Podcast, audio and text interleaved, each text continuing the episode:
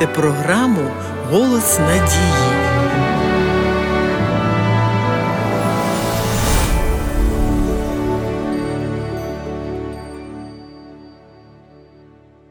Одного разу учні Ісуса, йдучи дорогою, затіяли дуже жваву бесіду. Ісуса в той час не було при них. Та хіба від Христа щось можна втаїти? У 9 розділі Євангелія від Марка читаємо подальший розвиток цієї історії. І прибули вони в Капернаум. А як був він у домі, то їх запитав, про що міркували в дорозі? І мовчали вони, бо сперечалися проміж себе в дорозі, хто найбільший. Наступне повчання Ісуса дає нам зрозуміти, що Син Божий, знаючи, що їхня розмова у його відсутності може мати погані наслідки в майбутньому, сказав до них: між вами так хай не буде, але хто з вас великим бути хоче, нехай буде він вам за слугу. Наступного разу, коли подібний випадок повторився, він промовив до них: Царі народів панують над ними, а ті, що ними володіють, доброчинцями звуться. Але не так ви. Хто найбільший між вами, нехай буде як менший, а начальник як службовець. Бо хто більший? Чи той, хто сидить при столі, чи той, хто прислуговує, чи не той, хто сидить при столі, а я серед вас як слуга. Для Ісуса не принизливо називатися слугою.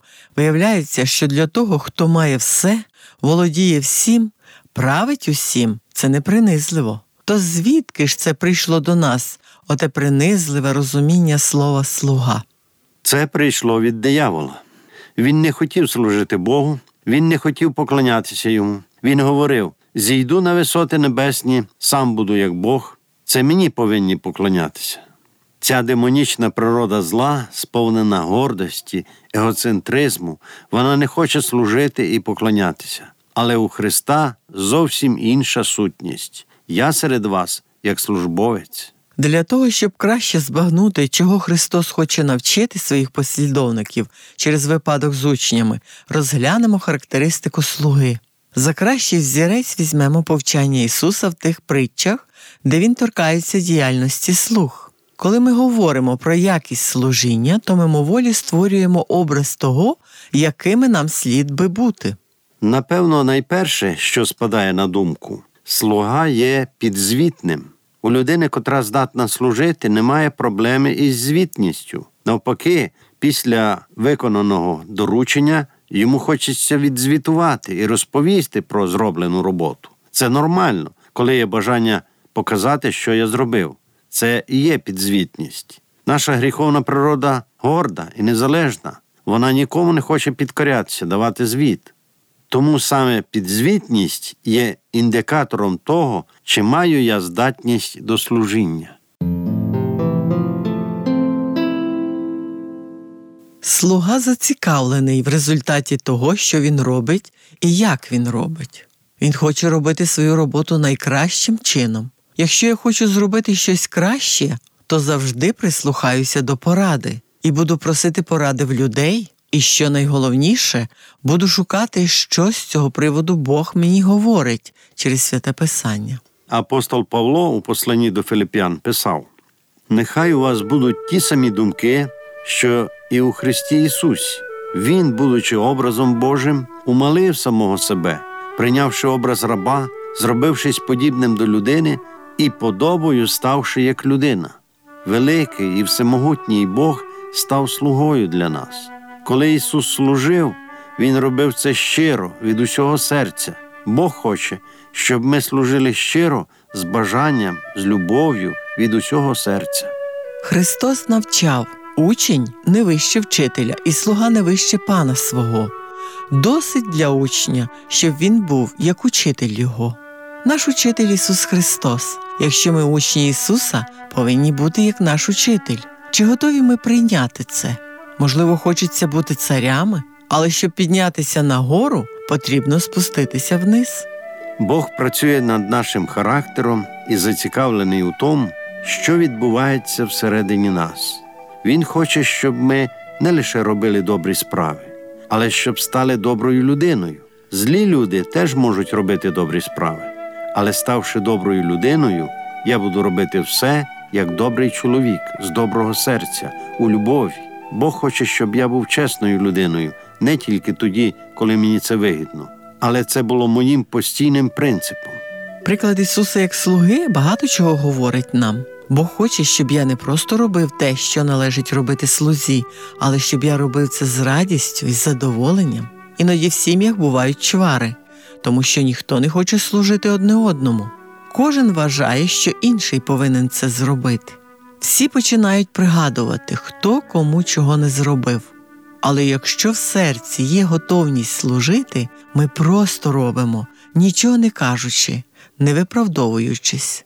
Чоловік буде зацікавлений в успіху дружини, дружина в успіху чоловіка, обоє зацікавлені в успіху дітей. Гордість ще нікого не зробила кращим, нікого не привела до успіху. Смиренним Бог дає благодать.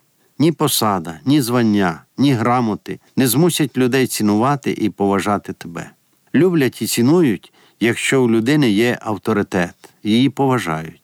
А повага і авторитет приходять, коли служиш, допомагаєш, підтримуєш, підбадьорюєш.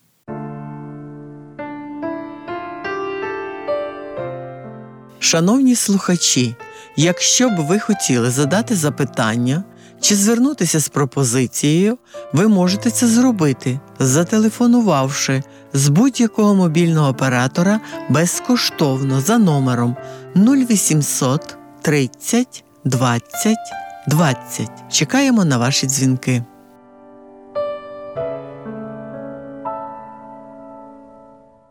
Один із найбільш яскравих прикладів готовності до служіння виявив наш Спаситель Ісус Христос під час так званої таємної вечері. Читаємо в Євангелії від Йоанна. Перед святом же Пасхи Ісус, знавши, що настала година йому перейти до Отця з цього світу, полюбивши своїх, що на світі були, до кінця полюбив їх.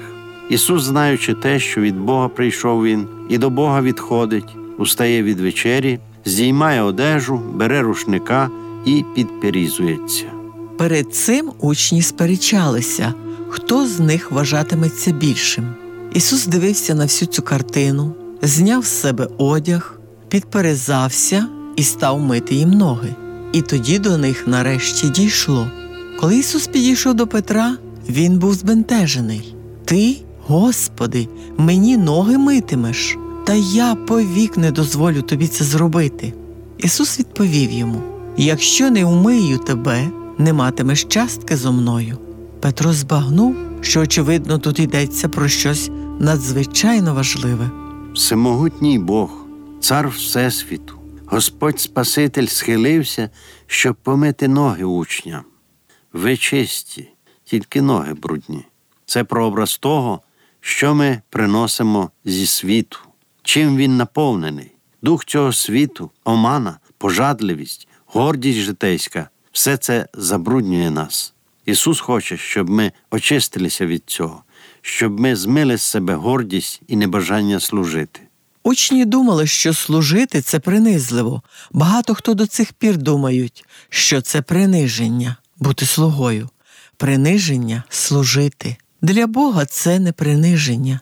Він каже: якщо ти хочеш, щоб бути першим, стати великим, то стань меншим, почни служити. Це закони Царства Божого.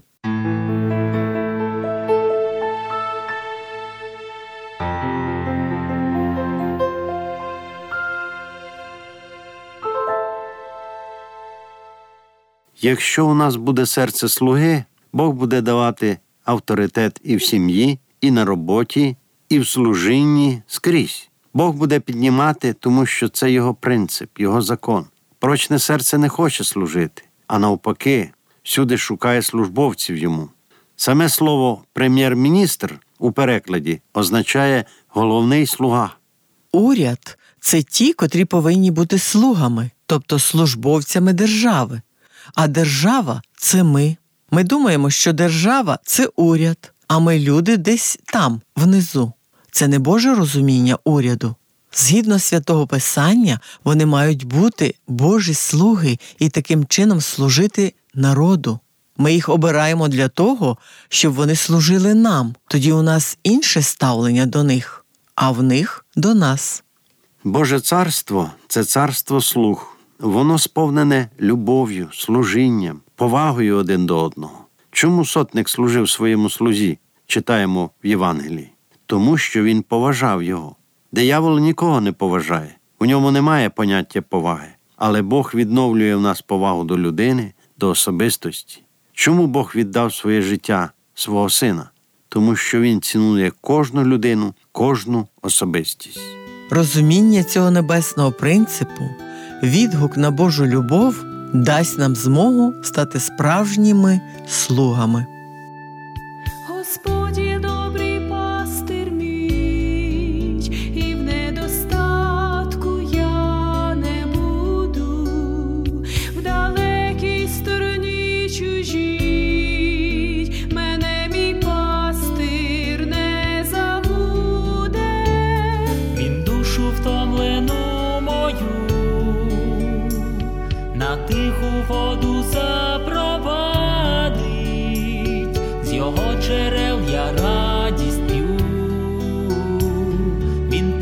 Моя і відрада.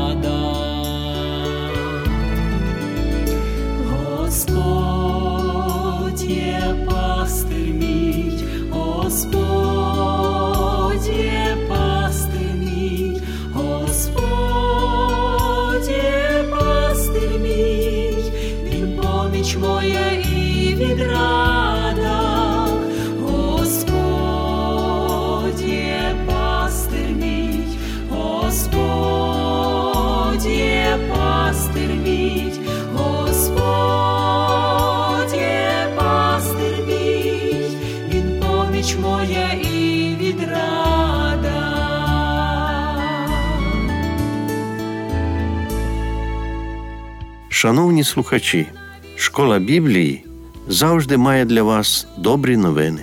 Пишіть нам на адресу Київ 0471, абонентна скринька 36, Голос Надії.